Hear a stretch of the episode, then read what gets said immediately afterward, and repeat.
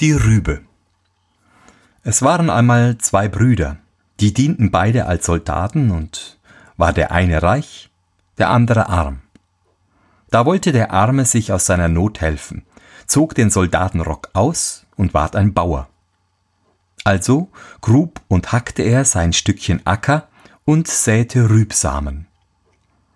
Der Same ging auf und es wuchs da eine Rübe, die ward groß und stark und zusehends dicker und wollte gar nicht aufhören zu wachsen, so dass sie eine Fürstin aller Rüben heißen konnte. Denn nimmer war so eine gesehen und wird auch nimmer wieder gesehen werden.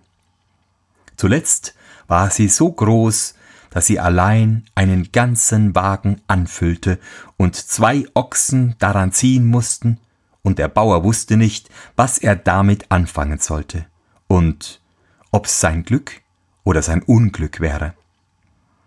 Endlich dachte er, verkaufst du sie? Was wirst du Großes dafür bekommen? Und willst du sie selber essen? So tun die kleinen Rüben denselben Dienst. Am besten ist, du bringst sie dem König und machst ihm eine Verehrung damit. Also lud er sie auf den Wagen, spannte zwei Ochsen vor, brachte sie an den Hof und schenkte sie dem König. Was, was ist das für ein seltsam Ding? sagte der König. Mir ist viel Wunderliches vor die Augen gekommen, aber so ein Ungetüm noch nicht. Aus was für Samen mag die gewachsen sein? Oder dir gerät's allein und, und du bist ein Glückskind. Ach nein, sagte der Bauer, ein Glückskind bin ich nicht. Ich bin ein armer Soldat, der, weil er sich nicht mehr ernähren konnte, den Soldatenrock an den Nagel hing und das Land baute. Ich habe noch einen Bruder, der ist reich, und euch, Herr König, auch wohl bekannt. Ich aber, weil ich nichts habe, bin von aller Welt vergessen.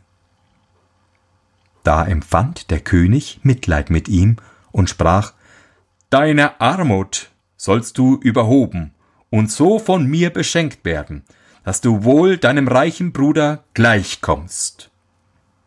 Da schenkte er ihm eine Menge Gold, Äcker, Wiesen und Herden und machte ihn steinreich, so dass des andern Bruders Reichtum gar nicht konnte damit verglichen werden.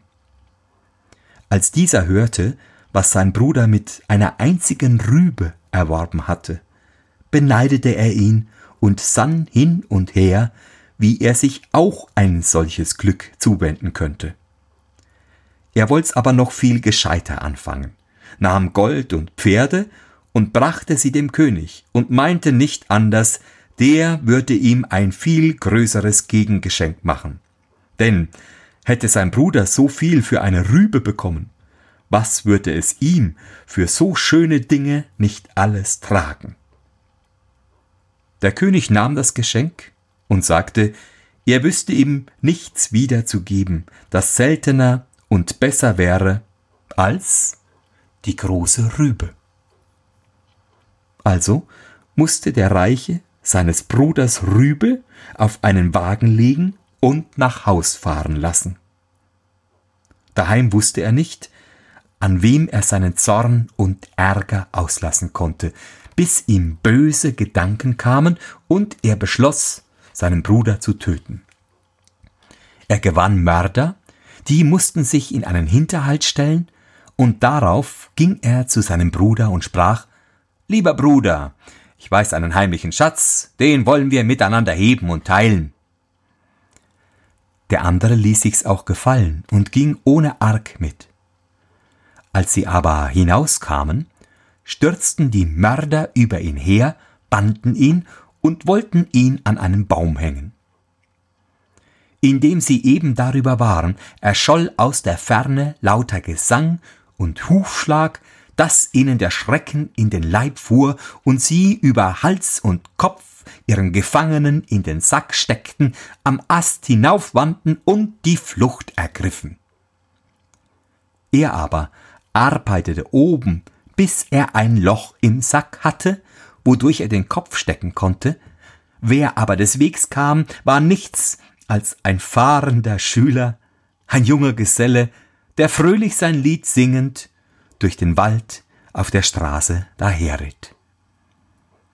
Wie der oben nun merkte, dass einer unter ihm vorbeiging, rief er Sei mir gegrüßt zu guter Stunde. Der Schüler guckte sich überall um, wusste nicht, wo die Stimme herschallte. Endlich sprach er Wer ruft mir? Da antwortete er aus dem Wipfel Erhebe deine Augen, ich sitze hier oben im Sack der Weisheit. In kurzer Zeit habe ich große Dinge gelernt. Dagegen sind alle Schulen ein Wind. Um ein weniges, so werde ich ausgelernt haben, herabsteigen und weiser sein als alle Menschen. Ich verstehe die Gestirne und Himmelszeichen, das Wehen aller Winde, den Sand im Meer, Heilung der Krankheit, die Kräfte der Kräuter, Vögel und Steine. Wärst du einmal darin, Du würdest fühlen, was für eine Herrlichkeit aus dem Sack der Weisheit fließt. Der Schüler, wie er das alles hörte, erstaunte und sprach Gesegnet sei die Stunde, wo ich dich gefunden habe. Könnte ich nicht auch ein wenig in den Sack kommen? Oben der antwortete, als tät er's nicht gerne. Eine kleine Weile will ich dich wohl hineinlassen für Lohn und gute Worte, aber du musst doch noch eine Stunde warten, es ist ein Stück übrig, das ich erst lernen muss. Als der Schüler ein wenig gewartet hatte, war ihm die Zeit zu lang, und er bat, dass er doch möchte hineingelassen werden. Sein Durst nach Weisheit wäre gar zu groß. Da stellte sich der oben, als gäbe er endlich nach, und sprach, damit ich aus dem Haus der Weisheit heraus kann, musst du den Sack am Strick herunterlassen, so sollst du eingehen. Also ließ der Schüler ihn herunter, band den Sack auf und befreite ihn. Dann rief er selber Nun zieh mich recht geschwind hinauf und wollt gerad stehend in den Sack einschreiben. Halt, sagte der andere, so geht's nicht an, packte ihn beim Kopf, steckte ihn umgekehrt in den Sack, schnürte zu und zog den Jünger der Weisheit am Strick baumwärts. Dann schwängelte er ihn in der Luft und sprach Wie steht's, mein lieber Geselle? Siehe, schon fühlst du, dass dir die Weisheit kommt und machst gute Erfahrung. Sitze also fein ruhig, bis du klüger wirst.